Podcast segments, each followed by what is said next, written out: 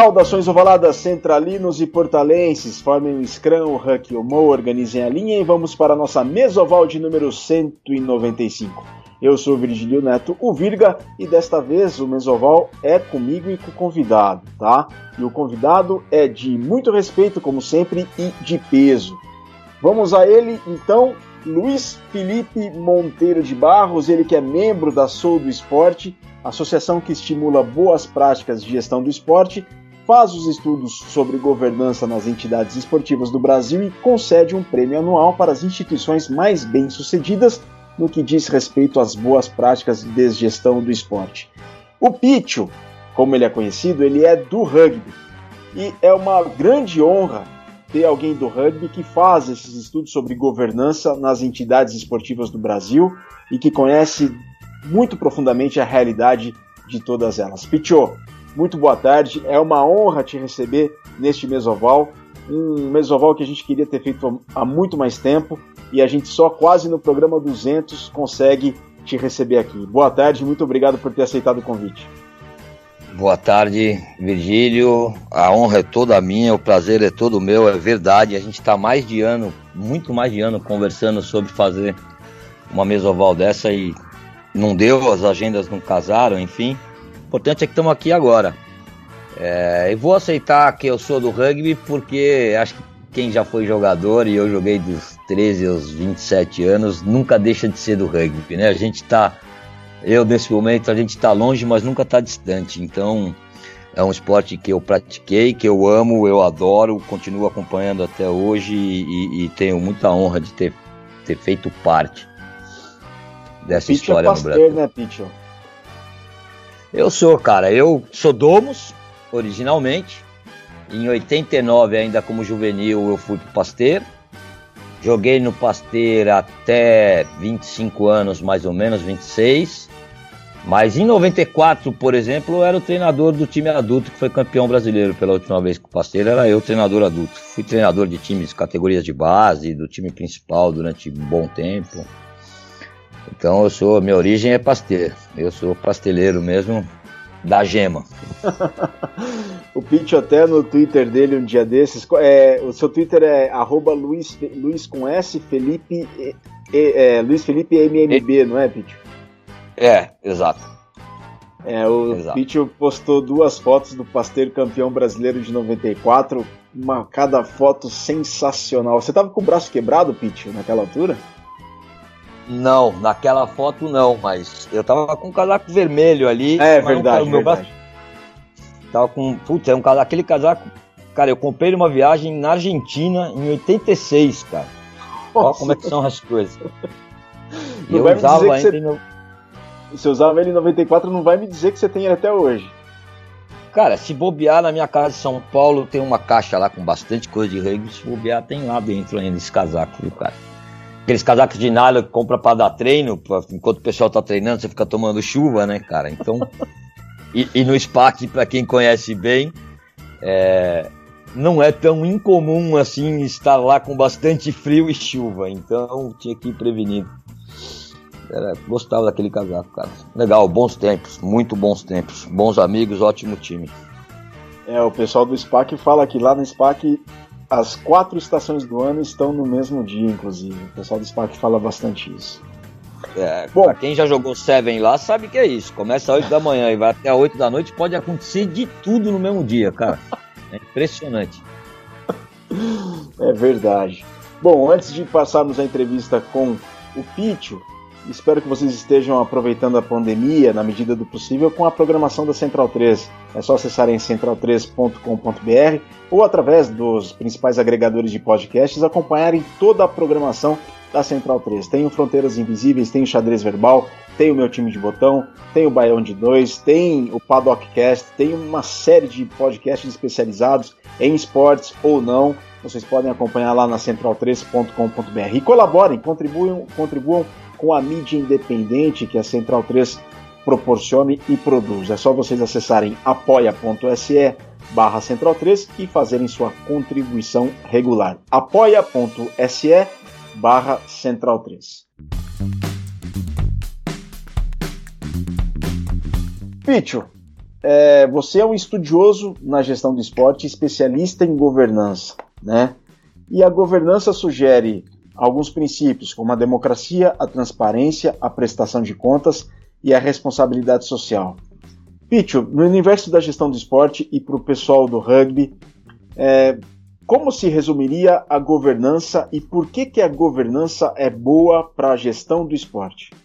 Bom, a definição de governança, primeira coisa, assim, uma coisa bem básica, eu não sei quem está nos ouvindo, o, o, o, conhecimento que tem do tema, então, primeira coisa é separar governança de gestão. É, a gestão é feita por pessoas. As pessoas tomam decisões no seu dia a dia dentro de uma determinada entidade e essas decisões é, é, resultam em ações que são executadas. Isso é a gestão. A governança são as ferramentas existentes exatamente para você poder controlar, olhar, fiscalizar, ver essa gestão. É a forma como as pessoas têm né, teoricamente, os interessados, tanto internos quanto externos, têm de poder avaliar a gestão. Então, quando a gente fala em governança, não está falando em como é gerido e muito menos no gestor. A gente está falando nas ferramentas que a entidade fornece para você poder fiscalizar, identificar, controlar como a gestão é feita. Acho que aí é, é, acho que ajuda. Cara, a principal importância, inclusive coincidência, hoje estou escrevendo aqui para uma cartilha de, de, de, governança no esporte e um dos temas que eu peguei, um capítulo que sou eu que vou escrever, é o prestação de contas e controle social. Então vamos falar um pouco, vou tentar exemplificar essa governança com o controle social, cara. É, é a governança que permite que você tenha. O que, que é uma ferramenta de governança? O relatório de final de ano. É o que, o, que a instituição faz para dizer para os seus associados o que, que foi executado, como é que foi executado, de que período a que período, o que, que aconteceu, quanto gastou, como é que fez. Então, esse é um documento, é uma ferramenta de governança. Cara, a maior importância, a importância básica, é você conseguir ter um controle para garantir que não vai haver naquela entidade nenhum vai prevenir ou garantir é muito difícil, mas prevenir que há má utilização de recursos e de desvio de finalidades e de objetivos. Basicamente é isso. Então são, é através da governança que você consegue ver isso. E eu acho que isso já resume bastante a importância. Né? Agora, uma falha que eu acho que tem grande no, no ambiente esportivo brasileiro, e não é questão de falha, eu acho. Eu acho que esse é um assunto até recente, é uma coisa, sei lá, eu estudo isso há 5, 6 anos, é um assunto recente, é um assunto que ainda tem pouca coisa escrita no Brasil, é, é, tem pouca coisa levada do mundo corporativo, que é onde a governança é originária, para o mundo esportivo, então ainda tem muita, muito conceito sendo adaptado mas a gente tem pouca utilização. Eu acho que as pessoas se sentem pouco responsáveis por controlar e fiscalizar as próprias entidades a quais elas fazem parte. Elas acabam delegando demais essa obrigação. Então, basicamente, hoje no Brasil, vamos dizer, o controle de governança fica restrito a dois grupos. Um grupo interno, que são os poderes que estão estipulados ali no estatuto. Então, é um conselho fiscal, a entidade que tiver um conselho de administração, é, às vezes algum conselho de ética, alguma coisa assim, mas é interno. E a outra parte externa, quando recebe dinheiro público ou, ou projetos incentivados, tal, tem uma fiscalização aí de órgãos públicos pela exclusivamente pela utilização daquele recurso, não tanto para fiscalizar a gestão e os atos de gestão. Mas as partes internas, jogadores, por exemplo, treinadores, árbitros, é, os próprios patrocinadores que têm a sua imagem envolvida com uma determinada modalidade, nesses grupos você vê muito pouco interesse de, de fiscalizar. E eu acho que o, ruim disso é que a gente, em vez de ficar num ambiente de fiscalização e controle, que as coisas vão andando, vai dentro da sua normalidade, porque é normal, acho que uma pessoa que está gerindo uma entidade associativa, tem que saber que é normal ela ser controlada, mas em vez de a gente andar em grupos com controle e normalidade, a gente vive andando em grupo de denúncia. O ambiente esportivo brasileiro vive em grupos de denúncia. Se a gente utilizasse mais as ferramentas de governança, talvez nosso ambiente fosse menos conturbado do que ele é hoje. Ou seja, uma fiscalização feita por todos. Isso não seria essa omissão? Se é que eu posso, eu posso considerar isso como sendo omissão, Pitcho? Cara, eu não sei se para considerar uma omissão, a gente teria que julgar que as pessoas têm a consciência que deveriam fazer isso e se omitem de fazê-lo. E eu acho que não existe essa, essa consciência ainda. Eu acho que culturalmente, principalmente no nosso ambiente esportivo, a gente ainda não tem essa consciência. É, é, muito... é, uma coisa que, que precisa ser desenvolvida dentro do ambiente esportivo brasileiro. E essa cultura que ainda não foi desenvolvida é uma crise do associativismo por que passa o Brasil, não apenas dentro do esporte, mas dentro de uma cultura geral?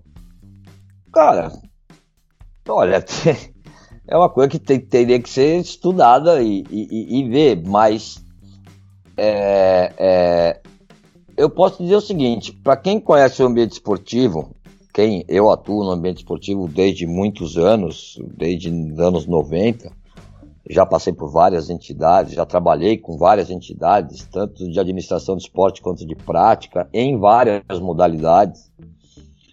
É, é impressionante como o nosso esporte reflete o, o, nosso ambiente político. Então, algum reflexo da sociedade dentro do ambiente esportivo sempre existe.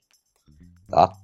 É, eu acho que da mesma forma que a nossa sociedade acaba por fiscalizar mal os nossos governantes, os nossos atletas acabam por fiscalizar mal os nossos dirigentes, vamos pôr assim.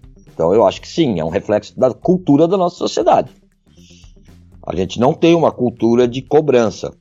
É, aliás, isso é uma coisa que no, o, o, é outra coisa que cultural que precisa ser entendido e de alguma forma ser mudado. É, eu noto muito que toda vez que você cobra alguém, você vira inimigo, né? A pessoa não tem direito de falar, vem cá, não entendi por que tal coisa está acontecendo, me explica aí. No dia seguinte você virou inimigo. Quem é tal pessoa para estar me questionando? Não, cara, eu só sou uma pessoa interessada que quer entender. Não estou querendo brigar, nem fazer inimigo. Só quero entender, me explica, ué. Qual é o problema de explicar? Só que no Brasil a gente tem um problema sério com isso. E, e aí sim, desde a sociedade. É, a gente não tem essa cultura, as pessoas não podem ser cobradas, as pessoas não podem ser perguntadas do porquê as coisas estão acontecendo, que imediatamente são vistas como inimigo ou como quem quer tumultuar, ou quer fazer arruaça, ou quer prejudicar, enfim. É, é, é, talvez tenha uma ligação, Vivi, é uma coisa que tem que ser estudada melhor, mas eu acho que tem uma lógica muito grande de ter uma ligação, sim, com a nossa cultura de sociedade. Ô Pitio, e dentro do rugby, a gente observa que, bom, o rugby é uma modalidade amadora no Brasil. E o Pitio, você estuda sobretudo modalidades profissionais, está envolvido com grandes projetos de clubes que trabalham com profissionalismo nas modalidades esportivas. Pitio, agora, existe como é, como a governança ela pode ser abordada dentro de uma modalidade amadora? Isso não. A, a, governança não sugere que a sua aplicação apenas nos, nas modalidades e nas entidades que são profissionais? Não. Aí isso é uma coisa que assim, é um consenso. Aí é um consenso mesmo de que a aplicação de ferramentas de governança não tem nada a ver com o tamanho da entidade, porte, com, com capacidade financeira, tá? com, com abrangência, se ela é uma entidade que é um clube que está ali num bairro, se ela é uma entidade estadual ou ela é nacional. Nada desses pontos tem é, é, é, é são, são determinantes para a aplicação de boas ferramentas de governança. O, o, que tem que se entender, e esse é um outro problema que eu acho que o Brasil está passando, é, e a gente faz parte dos estudos e do que a gente tem feito e tem conversado, é que as, as ferramentas de governança não podem, é, é, é, é, de maneira nenhuma, sobrecarregar as estruturas organizacionais. e muito menos o orçamento das entidades. Então não adianta nada dar soluções para uma entidade que tenha pouco recurso, que ela vai ter que implantar um sistema da IBM que custa 18 mil dólares por mês. Não vai implantar, não, não, não vai ter esse controle financeiro, não vai existir. Isso é besteira. Agora, não quer dizer que essa mesma entidade que está ali é, é, é, com, sei lá, 50 afiliados, vou falar uma realidade bem próxima do rugby, tá? É um clube de rugby aí que tem ali seus 50, 60 afiliados de várias categorias, que pagam ali 50, 100 reais por mês para se pagar um campo, se lavar um uniforme e para poder viajar para os jogos, enfim, uma coisa bem básica. Não quer dizer nada que o responsável por esse clube não possa, ao final de cada mês, abrir uma planilha de Excel, por exemplo, botar todo mundo ali e falar: olha, esse mês arrecadamos tanto, gastamos tanto, fomos para tal lugar, aconteceu tal coisa, tivemos esse imprevisto aqui, isso aqui deu certo, sobrou tanto no nosso caixa. Ué, está fazendo uma prestação de contas, está sendo transparente, está utilizando ferramentas de governança da forma mais simples possível. Então, é, é, essa medida de ah, mas governança é coisa para empresa na bolsa. Governança é para empresa, é, para instituição com muito recurso. Governança é para esporte profissional. Isso não existe, cara. Isso é questão de querer fazer. É que, que, questão de querer conhecer os princípios e utilizá-los. Não tem, não, não, é um consenso, cara. É, limitação financeira e organizacional não é impeditivo para aplicação de nenhuma ferramenta de governança é muito mais uma questão cultural de ação do dirigente do que de limitação por qualquer, qualquer recurso desses. E por que a importância para isso partir de dentro, né, da instituição para fora, igual a World Rugby semanas atrás começou a reformar e a revisar a sua estrutura de governança? Por que, que isso tem Sim. que partir para dentro? Isso já é uma aplicação do princípio da transparência, Pitch? Também. E ali, assim, como eu disse, é, muitas das ferramentas de governança é uma questão de, de, de cultura, cara, de cultura interna, tá? É, você agir com transparência nas reuniões, por exemplo, você ter atas transparentes e bem redigidas, onde qualquer pessoa que leia consegue entender o que, que foi debatido, como foi debatido, qual foram os pontos contras, os pontos a favores, e quem votou a favor, quem votou contra e qual o resultado daquela eleição, por exemplo. É, é uma questão cultural, Virgílio, sabe? É, é da cultura das empresas. E por que, que tem que vir de dentro? Tem que vir de dentro para fora, porque de uma certa forma ela é de cima para baixo. Essa cultura tem que ser, em algum momento, imposta pela, pela direção das entidades, entendeu? Senão ela não acontece. Obviamente, e aí também tem. O, cara, uma, um, um dos conceitos interessantes que você vai aprendendo, que você vai estudando a governança, é entender as pessoas. Então, por exemplo, escrever uma coisa que seria muito mais fácil no esporte brasileiro e mundial, acredito. Isso é uma questão mundial, não é do esporte brasileiro. As pessoas admitirem que estão ali por uma razão. Esse é o princípio básico, vai, o pontapé inicial da gente falar da governança. Todo mundo faz alguma coisa por alguma razão. Não existe, ah, eu não tenho interesse nenhum nisso. Não existe. O interesse do cara pode ser, inclusive, o interesse pessoal de satisfação.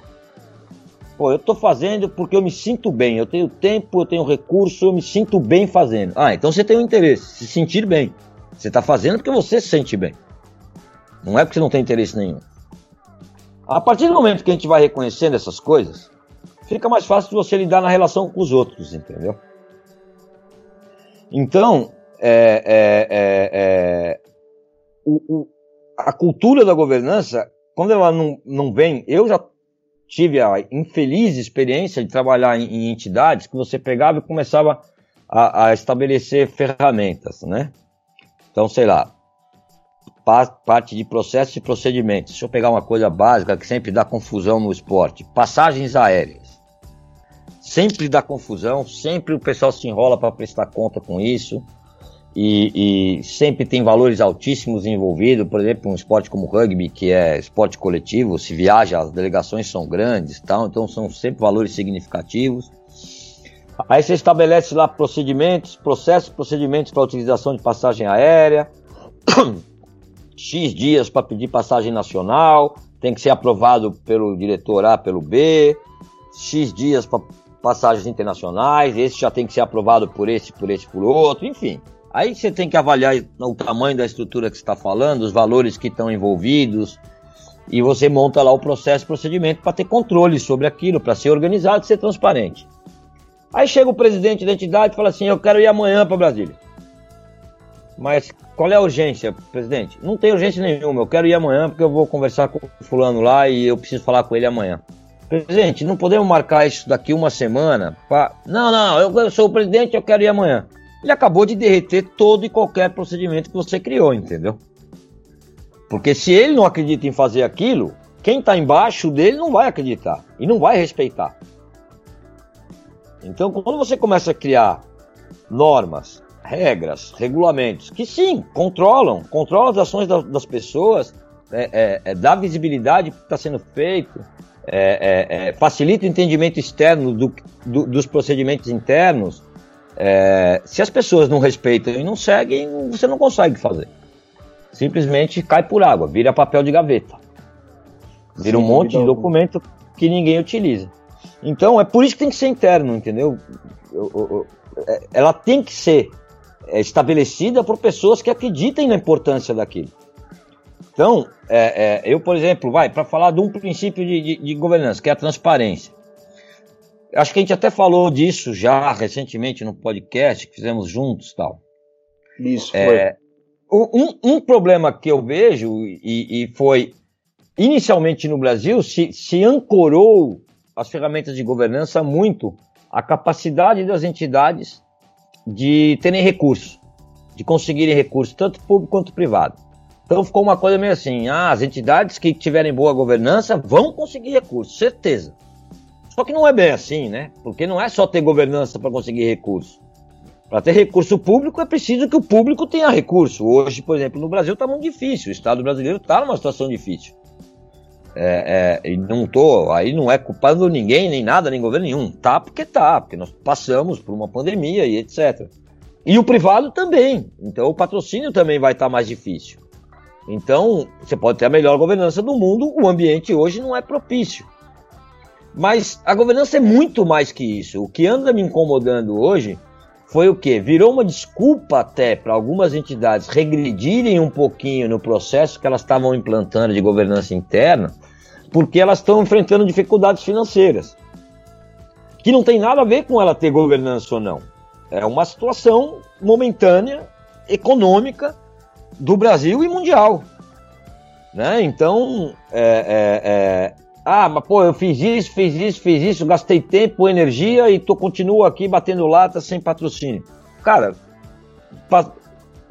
a governança não, não era só isso. Então, existem outras coisas, né? É, é, por exemplo, por que trabalhar com transparência? Porque, cara, existem vários estudos que demonstram que entidades mais transparentes tem mais credibilidade na sua equipe gestora e mais facilidade de relacionamento com outras entidades. É, porque transparência e, e, e, controle na sua prestação de prestação de contas, né?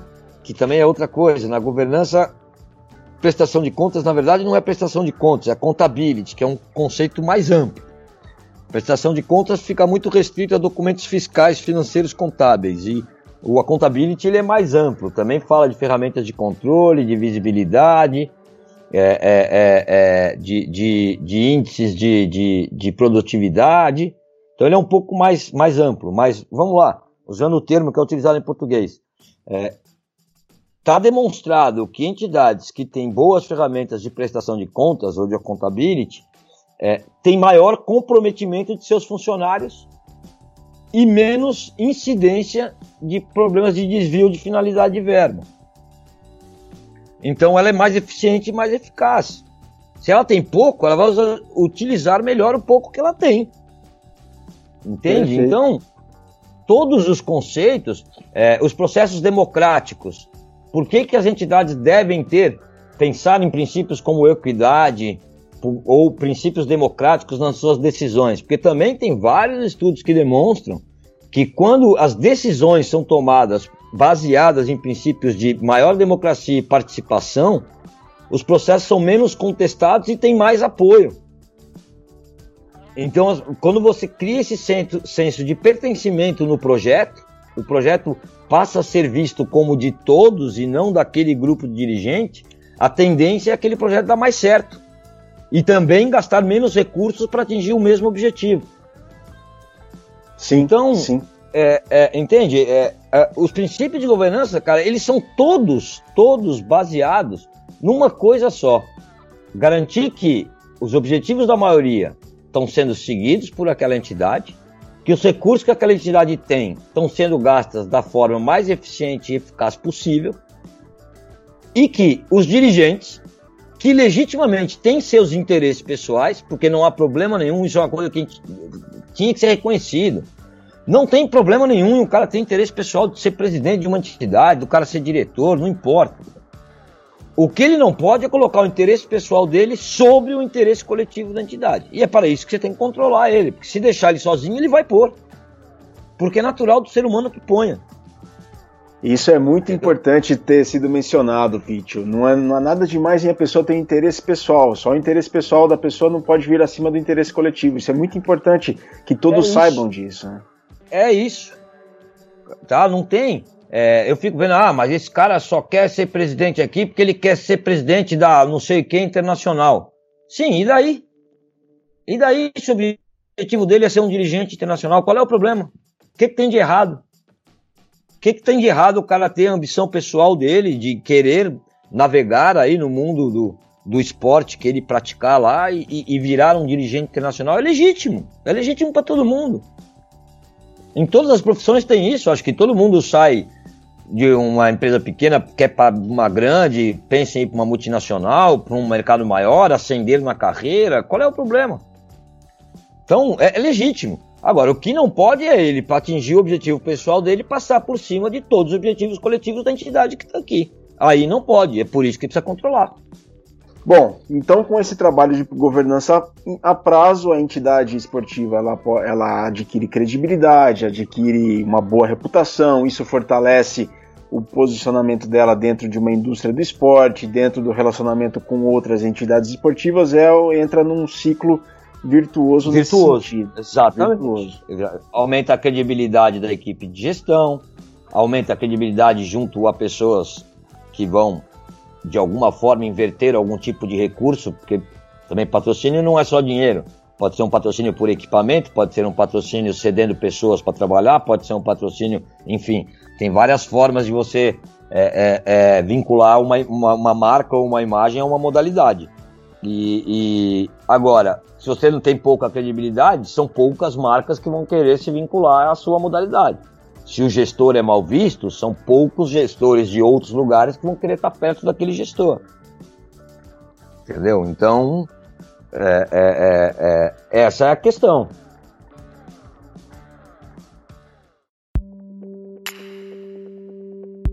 Bom, este é o Mesoval 195 com Luiz Felipe Monteiro de Barros, o Pitio, que é um dos maiores especialistas sobre governança no Brasil, realiza diversos estudos sobre governança para a Sou do Esporte, que é uma associação que estimula boas práticas de gestão do esporte e anualmente concede um prêmio para a melhor, a mais bem-sucedida entidade esportiva que conduziu boas práticas de gestão do esporte ao longo de uma temporada. Pitio, você é do rugby e fala. Não, só para também a gente acertar essa fala da Sul Esporte, que o que a gente premia são as entidades que avançam na implantação de ferramentas de governança. Ah, Isso é importante ficar claro. Porque logo no começo do prêmio, ah, você está dizendo então que a entidade, a CBRU, vamos lá, porque foi premiada três ou quatro vezes aí, ganhou o prêmio. Então você está dizendo que a CBRU tem uma ótima governança. Não. Nós nunca dissemos isso. Ah, então você está dizendo que o gestor lá é super bom e ela, ela é super bem gerida. Não, nós nunca dissemos isso. A única coisa que nós afirmamos é que naquela foto, porque é importante, cada prêmio é uma foto daquele ano, né? Ela é, é uma, uma análise que fica estática ali. Então, inclusive, a gente tem o dia e o horário que é feito a análise de cada instituição. É, a gente está dizendo que naquela foto a CBRU tinha as melhores ferramentas de governança implantada no seu sistema organizacional. Agora, se estão utilizando, se não estão utilizando, se estão cobrando, se não estão cobrando, se o gestor é bom, se o gestor é ruim, a gente não avalia isso. E não Perfeito. nos cabe. Quem tem que avaliar o gestor é quem vai eleger o gestor lá, não sou eu. Ah, entendido, entendido. Pitcho, e você tem o contato com várias outras modalidades. Agora, eu pessoalmente sempre achei, eu Virgílio, sempre achei que o rugby sempre foi muito voltado para dentro. As discussões do rugby, para onde rumar, para onde ir, o que, que foi feito, o que, que não foi feito. Sempre. A, o rugby é muito fechado, não só nessas discussões, mas a comunidade do rugby é bastante fechada. Podia ser mais aberta para outros exemplos, Sim. outras modalidades. Pichu, como é que isso pode ser mudado em termos de pegar bons exemplos de governança de outras modalidades e aplicá-las no rugby do Brasil, não apenas na entidade máxima do rugby brasileiro, mas no universo do rugby do Brasil como um todo? Bom, aí, cara, como eu disse, né? Primeira coisa é ter dirigentes que queiram fazer. Aí não tem muito jeito. Vamos começar por aí. Tem que ter vontade, tá? Tem que ter a vontade para estar tá aberto. Tem que estar tá vontade para estar tá olhando para o mercado. Tem que estar tá vontade, tem que ter vontade de estar tá participando, debatendo. Eu, de certa forma, concordo com você. É, e eu não é de hoje que eu acho isso. Eu acho que o rugby fala muito para ele mesmo. E é normal. Eu, eu, como eu já falamos aqui, eu, cara, sou do rugby, joguei rugby por 25 anos. É, tive dentro de um clube e, e eu sei, conheço bem a comunidade do rugby no Brasil. E sim, somos fechados como comunidade. É fato. É, agora, acho que o rugby no Brasil, do tempo que eu fui dirigente de rugby, e nós estamos falando aí até início dos anos 2000. Eu em Você 2004, foi o quê, Picho? Ah, cara, eu fui muita coisa, velho. Eu trabalhei, primeiro eu trabalhei com o Dado, Luiz Eduardo Magalhães Gouveia, que foi presidente da BR em 1990, em 89. 89, 90, 91 e o diretor técnico era o Carlos Turano e eu só ajudava, não fazia nada, era garoto e gostava, sempre gostei de gestão do esporte. Na verdade, eu sempre quis fazer isso na vida, mas nessa época que eu entrei na faculdade, em 91, não existia curso de gestão do esporte. A única coisa que existia na área de esporte era educação física e eu não queria fazer educação física, eu tinha certeza que eu não queria ser professor de educação física, eu queria ser gestor de esporte. Então fui ajudar o dado. Em 93, eu fui para Inglaterra. Passei cinco meses na Inglaterra. Em janeiro, voltei em maio. Joguei um pouco lá, veio, joguei um pouco de rugby lá, num clube de terceira divisão. É, nada muito sério, mas deu para não perder a forma, vamos por assim. Aí, no meio de 93, eu voltei, voltei para faculdade. E aí comecei a trabalhar de novo na, na, na, na BR. Só que aí já como. Eu nem lembro, Virgílio, os cargos ali mais, cara. Eu fui diretor técnico, eu fui secretário-geral, eu fui um monte de coisa ali, cara. Que legal, que legal. Não sabia dessa não, Pitio. É, é, ali era pequenininho, era só ajudando, e naquela época era cuidado, tinha o Roy Davis. Tá, toda, tem uma grande turma que tá aí ainda hoje, inclusive na CBRU. Tinha o Fabiano Majori, Edilson Fal, toda essa turma já estava por aí. E todo mundo trabalhava um pouco, ajudava. Vez por outro, um brigava com o outro, e aí um separava, voltava, aí. Essas coisas normal, cara. Nada. Aí teve uma época que eu e o Renatão, aí sim assumimos mais efetivamente a direção técnica, que foi na época que a gente criou o Super 8 ali, quando o Jean François era presidente a gente aí foi contratado como empresa, era a Fat Sports, que era a mesma empresa que organizava o Campos de Jordão Open. De ah, legal, legal. O Seven, é. Aquela, aí... Aquele patrocínio da Ford é, foi com vocês, Pitcho? Foi com a gente. Ah, você tá brincando. A Ford patrocinou foi. o Campeonato Brasileiro de Rugby uma temporada, não foi? Foi uma temporada só. A gente chegou a colocar um, umas picapes lá no SPAC para fazer. Sério? É, é, showroom de picape lá no SPAC, era torneio raça forte de rugby, se eu não me engano. Que legal! Foi legal, tinha, tinha... Mas você vê que naquela época, e assim, não culpando ninguém, porque, pelo amor de Deus, ainda mais da, faz, faz, foi em outra vida, eu acho.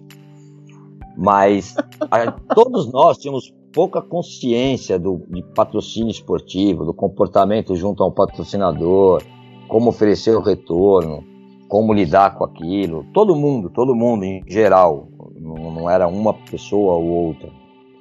Então, durou uma temporada, mas foi, foi legal, foi divertido. Eu gosto muito, bom, não podia ser diferente, sou um dos idealizadores do modelo do Super 8. Eu acho que enquanto o Brasil não tiver uma competição interna forte, nós não vamos ter seleção forte. É, isso não vai acontecer. Não tem nenhum lugar do mundo que isso tenha acontecido e não vai ser no Brasil que vai acontecer. Mas a gente Mas, falava sobre o rugby estar tá muito fechado nele mesmo. pois é. Você... Eu acho que hoje nós já passamos por uma mudança que foi muito grande daquela época para agora, que foi ter virado esporte olímpico. Essa era uma discussão que, cara, eu vou te falar que eu ouço ela no mundo do rugby há muitos anos. Muitos anos. Anos antes dos anos 2000 já tinha esse negócio de ir, não ir, e já tinha a conversa entre a International Rugby Board na época e o Comitê Olímpico Internacional.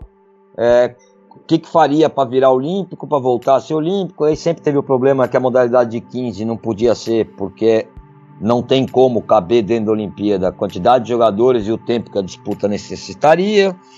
Mas aí a, o IRB não queria que fosse o Seven e o COI não podia aceitar de que, enfim, ficou essa ronha um tempão, quase foi, não foi e acabou acontecendo. Agora, isso já é uma mudança muito grande pra gente, cara. Isso já inseriu definitivamente o rugby no cenário dos esportes brasileiros. Hoje tem uma cadeira lá na comissão do COB, hoje senta lá, vota, hoje recebe verba pública. É, isso já, na minha forma de ver, lógico, e aí ninguém é obrigado a concordar comigo, já era, já é uma razão para se abrir um pouco. Conversa, ver o que os outros estão fazendo, ver como é que os outros estão fazendo, ver o que está funcionando. Nós temos que lembrar que eu vejo o pessoal do rugby reclamar de falta de recurso, cara. 90% das modalidades brasileiras não tem mais recurso do que o rugby, cara. Entendeu? E estão aí, fazendo o seu, trabalhando, executando, realizando. Então, é, sei lá, eu acho que ouvir os outros, ver o que os outros estão fazendo, entender o que está sendo feito é sempre importante. Eu acho que é, é, é um passo importante a ser dado. Deveria ser dado pelo esporte. Até porque é, se posicionar dentro do mercado esportivo, participar dentro do mercado esportivo, é, é, é, a única forma de você galgar alguma relevância dentro desse mercado. E é necessário você galvar essa, essa relevância para poder ter suporte, para poder ter apoio, para poder gerar visibilidade. Você tem que ter uma, gerar uma relevância, entendeu? Enquanto você fica sendo esporte de maluco de gringo que jogam aí em São Paulo, fica muito difícil, entendeu? E na sua opinião, Pichot, quais são os grandes exemplos é, em termos de modalidades que o rugby poderia e pode ter o exemplo? Ah, cara, eu tenho, tenho, tem um processo que acontece no Brasil que eu gosto muito, assim, e já falei isso publicamente, então, é, que é o processo da NBB, do basquete, dos clubes. É, eu gosto em todos os sentidos ali. Eu gosto no sentido dos clubes terem passado a dominar a própria competição. É, ali os clubes conseguiram gerar a percepção e a compreensão entre eles que o maior ativo que um clube tem é a competição que ele participa. Então ele tem que controlar aquela competição, porque é ali que ele consegue visibilidade, é ali que ele consegue é, é, atender o seu patrocinador, é ali que ele consegue trazer o, o resultado esportivo, é ali que ele consegue aparecer. Então, eu gosto por essa razão, os clubes comandando a própria, a própria competição. Eu acho que faz todo sentido isso de gestão. Eu gosto da forma como eles se comunicam. O, o basquete buscou, a liga, né? Buscou sair da sombra, parou de reclamar que não tinha visibilidade em canal aberto, parou de reclamar que passava pouco no canal fechado e foi buscar as próprias soluções. Eles hoje, por exemplo, são totalmente multiplataformas, eles têm jogo, o que eu vou falar agora não é exatamente isso, mas é a título de exemplo. É, na quarta-feira passa pelo Twitter, no, na quinta-feira passa pelo Facebook, no, na segunda à noite tem um canal aberto, a Band, sei lá eu, e no final de semana tá no Sport TV, sabe? Eles estão totalmente multiplataforma, conseguindo, eles conseguiram colocar todos os jogos dele televisionado em alguma plataforma na última temporada. Uns anos vão melhor, outros pior, e aí de novo, tem, aí tem muitas variáveis, a questão econômica tem muitas variáveis, mas ano vão melhor, ano não vão nem tão bem, mas estão conseguindo a sua sustentabilidade. O torneio está aí com oito, nove anos é, é, se mantendo, mantendo o, a quantidade de times. Eles geraram uma conduta entre eles. Olha como é que são as coisas, uma coisa vai puxando a outra, né? Como eles são donos da própria competição e o que acontece com aquela competição influencia diretamente em cada clube, eles tiveram que criar uma série de procedimentos, processos e condutas entre eles para trazer todo mundo para cima. Então a parte da quadra foi uma negociação coletiva para cada clube recebesse uma quadra. O uniforme, eles têm uma exigência para todo mundo ter um uniforme de tal tipo para poder estar tá com um cenário mais comprometido, mais agradável, que traga um, uma melhor visibilidade. E por aí vai, entendeu? Eu acho que esse é um bom exemplo, cara. Esse é um exemplo que a gente poderia olhar o que, que eles estão fazendo, como é que estão fazendo, entendeu? Aonde busca apoio, como é que isso deu certo. Esse é só um exemplo. E o Pete, o rugby por estar fechado nele mesmo, isso leva a algumas práticas muito antigas, não apenas de gestão de esporte, mas de discussão, de tomar decisão para que rumo que se deve ir, é, fica fechado e fica de uma certa maneira enclausurado a uma realidade toda diferente que está acontecendo no restante do país, ainda com velhas práticas e hábitos antigos. Como você tinha dito, né, o rugby não é só aquele esporte gringo que se joga só em São Paulo, né? Estamos muito presos é. nisso ainda. Ah, cara, eu, esse é um problema que eu não, eu não vou acusar o rugby, não, porque eu acho que ele não é do rugby. Esse é um problema um pouco brasileiro, né, cara? Vamos ser honestos. É, eu acho que todas as instituições esportivas estão passando por isso, estão enfrentando essa questão hoje. Eu confesso, não estou tão próximo assim do rugby, eu não sei de que forma o rugby está encarando, mas é, hoje, nitidamente, você nota em todas, todas é muitas, eu não gosto de usar esse termo, mas em muitas instituições existe um certo conflito interno entre o novo e o antigo. Tá?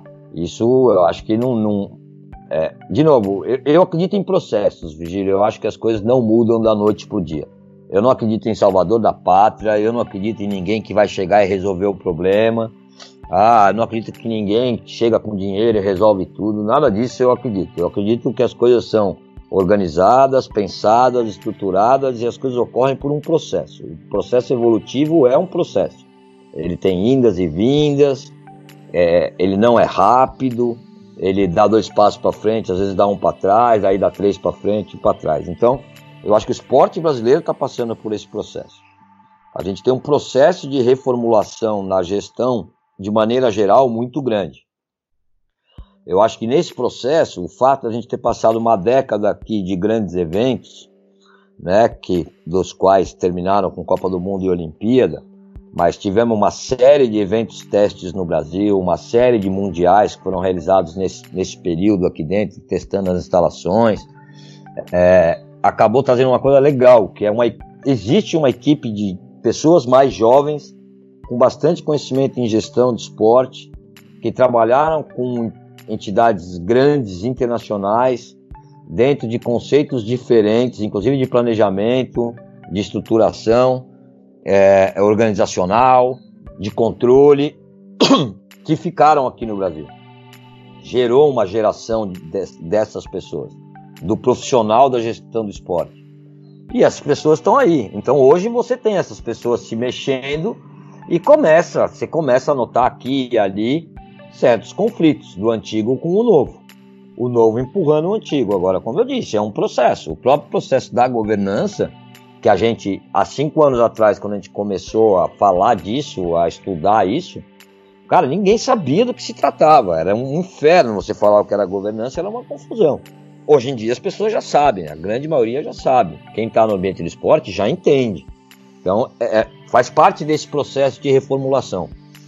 É, acho sim que se o rugby não está olhando para uma necessidade de um processo de reformulação desse, deveria olhar. Deveria olhar para não ficar para trás, entendeu? Porque ele está acontecendo, está acontecendo em várias entidades em várias modalidades. É um processo que eu acho que esse não tem muita volta. Até por questões legais no Brasil mesmo, porque os dirigentes mais antigos, que estão há mais tempo, pela lei, agora na eleição do final de 2020, início de 2021, a grande maioria deles vai ter que sair, porque já vai ter cumprido os dois mandatos pós a mudança da lei. Então vai ter que haver uma reformulação aí, entendeu? Então, é, eu acho que é um processo que tinha que ser olhado, sim, tinha que ser olhado de perto. E é essa geração mais nova que vai ser a responsável por fazer o rugby sair da casinha, a pensar fora da, a pensar fora da caixa, a pegar os exemplos que vêm de fora e aplicá-los para que o rugby saia desse casulo e não que dê passos maiores, né, mas que olhe mais para fora e se volte para todo o universo do que está acontecendo. É essa geração mais nova, Pitch, então? Cara, eu, eu acho assim. E aí vamos lá. São algumas definições também que, que vêm. O ser humano, por, por natureza, não gosta de sair da sua zona de conforto. Então a palavra mudança já causa arrepio na grande maioria das pessoas. Então, é, o brasileiro, então, mais ainda. É impressionante como o brasileiro tem uma avers, aversão à mudança. A, o, a paura da mudança é impressionante no Brasil. É, é, então, não que necessariamente tenha que ser o cara mais jovem e que necessariamente eu, por exemplo, estou com 50 anos, Virgílio. É, eu já tenho total consciência que eu não sou o jovem mais. Faz tempo.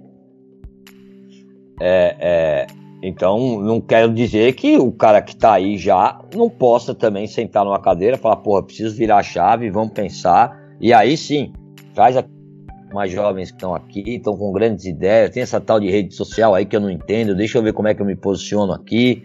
É, pô, tem esse negócio de gestão novo que eu não sei como é que é é, é, é, como é que eu posso como é que eu posso utilizar essas ferramentas, enfim, eu acho que pode acontecer.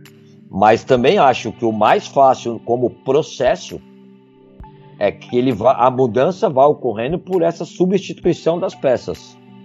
Exatamente porque eu acho que as peças antigas têm mais resistência a coisas novas. Agora, isso é campo muito da minha opinião, tá? Isso sou eu que acho. Não, tenho nada. É por isso que eu acho que, que as peças novas são importantes nessas mudanças. Quando se abre espaço para elas, vem com uma mentalidade nova. É, uma outra coisa é, que eu acho sim também de verdade, falo aí, falo de mim, mim, Luiz Felipe. Tem horas que é, é muitos anos, né, fazendo isso que a gente está. É muito tempo trabalhando. Tem hora que bate um cansaço, sabe? É importante você ter uma, uma vitamina, ter um cara novo, alguma coisa que não esteja ali naquele meio, tomando as mesmas marteladas que você toma há 20 anos, vendo algumas situações iguaizinhas nos últimos 20 anos. Sempre, cara, aquela coisa, né? Que nego faz a mesma coisa e acha que o resultado vai ser diferente. E não vai, porque não tem como você fazer a mesma coisa que você sempre fez e achar que o resultado vai ser diferente. É, é, tem hora que é importante você trazer gente para próximo, entendeu? Então eu acho que sim, ela vai, vão ser decisivos de uma certa forma. Sim, se ouvir esses novos entrantes do mercado esportivo é importante e é decisivo para buscar uma mudança. Você mencionou para você Luiz Felipe, né? E agora perguntando para você Luiz Felipe, claro que é o entrevistado do programa, o que, que te incomoda hoje dentro do rugby pitch? O que, que, te deixa mais inquieto? Você, como profissional da gestão do esporte, como estudioso de, sobre governança, o que, que te deixa irritado, incomodado, inquieto em relação ao universo do rugby do Brasil? Cara, assim, primeiro, só para frisar uma coisa, que até a gente já conversou, mas agora em público é importante eu falar. Eu, eu já fui vidraça há muito tempo e não gosto de ser pedra. Então, é, o que eu vou isso, falar. Você falou isso. É, é e não acho que ser pedra é muito fácil e não acho justo as pessoas serem pedra. As pessoas tinham que ter um pouco mais de consciência, porque não é tão fácil assim gerir as coisas, é um trabalho difícil e, e eu acho que se perde muito respeito com as pessoas que estão trabalhando em alguns momentos. Mas enfim. É, eu não, vou falar... É justamente porque o, o Mesoval, a ideia, Pitio, é para que, de uma maneira humilde, o Mesoval gere inquietação, uma reflexão e que possa, na, com, base na sua resposta, pensar o que, que, poderia ser mudado ou não. Mas enfim, é de uma maneira bastante humilde isso, e você, como profissional da área, dá um norte para ver, puxa, alguma coisa que eu, por exemplo, não consigo observar e não consigo enxergar, mas você consegue. Vigílio, assim, duas coisas me incomodam acompanhando o rugby nacional. A primeira delas é mais genérica, assim, que aí é uma crença minha, é, como eu disse, eu não acredito que o rugby vá se desenvolver e vá crescer sem uma competição interna forte. Tá? Tem que ter uma competição interna forte. O que seria isso? Uma competição aí de oito, no mínimo, no mínimo, por baixo. 8 a 10 times realmente fortes, competitivos, que ano a ano jogassem duro um com o outro e que tivesse uma imprevisibilidade de quem vai ser o campeão com uma competição que durasse seis meses no ano aí, bem forte, bem jogada, que abrisse espaço para vir molecada juvenil e começasse a competir, se desenvolver. Então, isso me incomoda porque o que eu vejo, eu ano passado, eu acho, eu fui assistir um jogo do, do, do Pasteur com, com o Niterói aqui no Rio. Fui levar meu filho para ver o pessoal do Pasteur, afinal de contas, tem que manter as origens. E muito bom. É, porra, tem que. Levei lá a camisa do Pasteiro e tudo, cumprimentar o nosso eterno capitão Claudinho e etc. É, e. Cara, não vejo uma competição forte. A competição está no mesmo nível e em alguns momentos até mais fraca do que era ali atrás. Quem lembrar o começo do Super 8, é, os primeiros anos ali, Pasteiro, Bandeirantes, São José, SPAC, qualquer time podia ser campeão, cara. A gente ia jogar sem saber. Teve um, um, um dos campeonatos que a gente foi. Eu era treinador, a gente foi vice-campeão. Perdemos pro Bandeirantes. Jogo bom, aliás. Eu dei um nó no Martoni no primeiro tempo e ele acabou comigo no segundo. foi um bom jogo, foi legal aquele jogo. Quase ganhamos, quase ganhamos, foi um bom jogo. Mas enfim, mas aquilo ali estava uma loucura tão grande que se a gente ganhasse e fosse para um tal número de pontos, eu acho que, se eu não me engano, o São José também podia ser campeão, mas se o Bandeirantes ganhasse da gente, sabe, tava uma coisa competitiva na última rodada, todo mundo jogando pau a pau. Era um campeonato legal, cara. Era um campeonato duríssimo de jogar. E eu não vejo isso hoje, cara. Eu vejo, cara, estão os mesmos times, eu não vi melhorar os times, aumentar os times. É, aí você vê um subindo, teve anos aí você vê o Curitiba mais bem estruturado lá no sul, mas aí o Desterro tá um pouquinho menos. Aí no outro ano o Curitiba tá um pouquinho menos, o Desterro tá um pouquinho mais. Aí aparece um ali. Aí em São Paulo fica ali Jacareí, Palmeiras, é, Pasteur, São José. Aí apareceu a Poli agora, não sei que fim que vai dar a Poli, se vão continuar bancando essa história da Poli, não vão continuar bancando, ou se a Poli vai voltar a ser universitária. Mas você entende que eu estou falando os mesmos nomes que a gente fala há 20 anos, do mesmo jeito, e esses times não, não, não demonstram, e eu posso estar enganado, cara, de novo, eu não estou tão perto, ter uma estrutura muito melhor e muito mudada do que era há 20 anos atrás, isso me incomoda. Passou muito tempo, muito recurso, muita coisa aconteceu para a gente ter mudado tão pouco. Certo. E uma, co uma coisa que me incomoda um pouco, e eu acho que o rugby tinha que ter mais atenção, e essa eu quero salientar que eu sei totalmente a dificuldade do que eu vou falar. Eu sei que não é uma coisa fácil, mas é uma coisa que tinha que ser dada prioridade, assim. Tem, teria, na minha visão, é, era uma coisa que tinha que focar nisso, porque é o nosso cartão de visitas, cara. É, os campos de jogo, o nosso cenário esportivo, aonde a gente recebe jogadores, torcedores, aonde a gente quer receber patrocinadores, tá muito ruim ainda. Tá muito, muito ruim. De maneira geral, cara, você vai olhar, são esse, os campos ainda é com trave adaptada, gramado péssimo, é, sem mínimo de, de ordem, sem mínimo de organização. É, isso está igualzinho era há 25 anos atrás. E, e, hoje em dia, no cenário do mercado esportivo brasileiro, se você quer ir competir com entidades que estão montando quadras como o NBB, quadras como o vôlei tem, com quadras como o futsal está tá, tá apresentando por aí, é, cenários como o tênis de mesa está apresentando para suas competições, é, o judô, cara, fazendo competição em teatro, é, todo mundo inovando, todo mundo pensando como entregar mais, como oferecer mais e o nosso cenário continua igualzinho ao mesmo de 20 anos atrás, cara. Isso dificulta muito esse, esse posicionamento do esporte, cara. Esses são dois pontos que me incomodam um pouco, assim.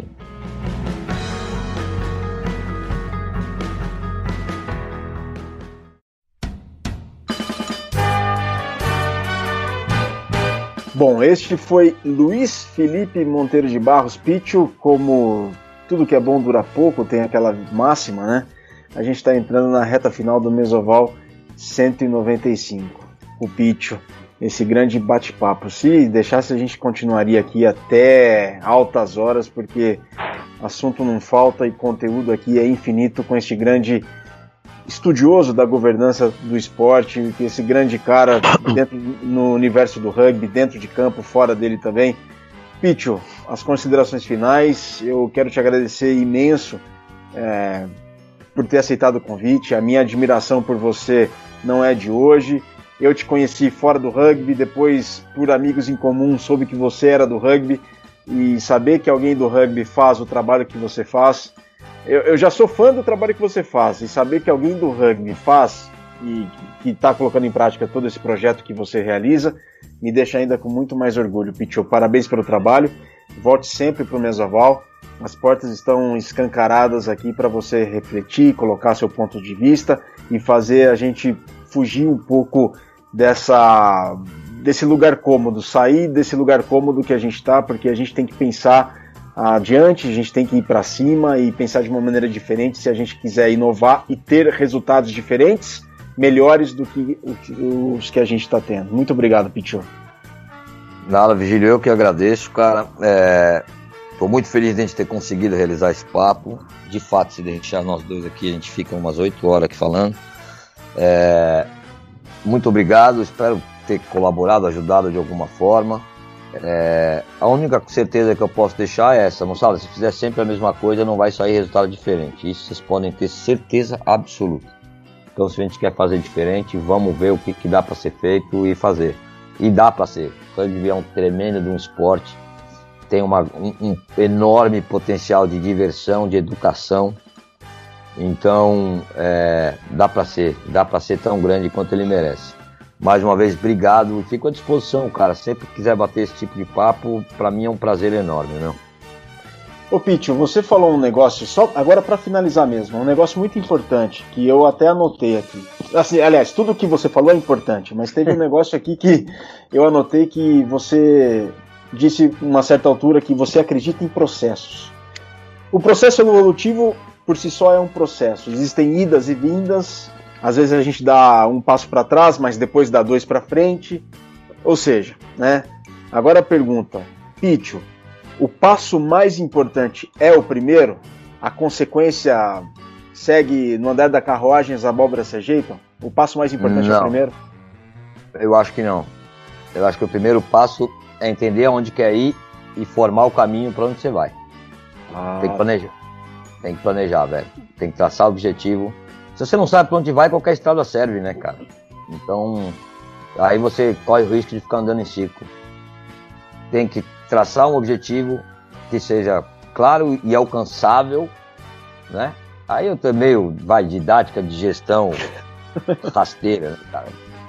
Objetivo alcançável, claro, mensurável, né? Mais desafiador. É isso, mas tem que traçar o objetivo e do objetivo planejar os seus passos e perseguir os seus passos. Tem que traçar um norte, velho. Enquanto não se traça um norte, é, é, é isso. Quando a gente não sabe para onde vai, qualquer estrada serve. E o risco de estar tá andando em círculo é muito grande. Então, primeiro passo, definam objetivos e, e, e definam como chegar lá. E aí vai pra rua, meu, vai trabalhar. É isso aí, palavras de Luiz Felipe Monteiro de Barros, o Pitio. Pitio, as suas redes, Twitter, arroba... Twitter, arroba Luiz Felipe MB, MMB. Luiz com S, Felipe com E, Luiz Felipe MMB é o Twitter. É, é o Twitter. E o LinkedIn, se colocar Luiz Felipe Monteiro de Barros, com, sempre lembrando que o Luiz é com S, me acha lá. Estou à disposição, qualquer pessoa queira perguntar, falar, se interessou, enfim, tiver alguma curiosidade, estou 100% à disposição. Maravilha. Bom, Mesoval 195 com o Pitio, Luiz Felipe Monteiro de Barros, que compartilhou esse vasto conhecimento aqui. Eh, tentou compartilhar em uma hora, ele já compartilhou bastante em uma hora, tanto conhecimento aqui. Fiquem à disposição, entrem em contato com o Pitio e muito obrigado, pessoal, por toda a sua fidelidade, por toda a sua audiência e paciência em nos acompanhar. Este foi o Mesoval 195 pela Central 3. A gente volta numa próxima oportunidade. Saudações ovaladas a todos e um grande abraço.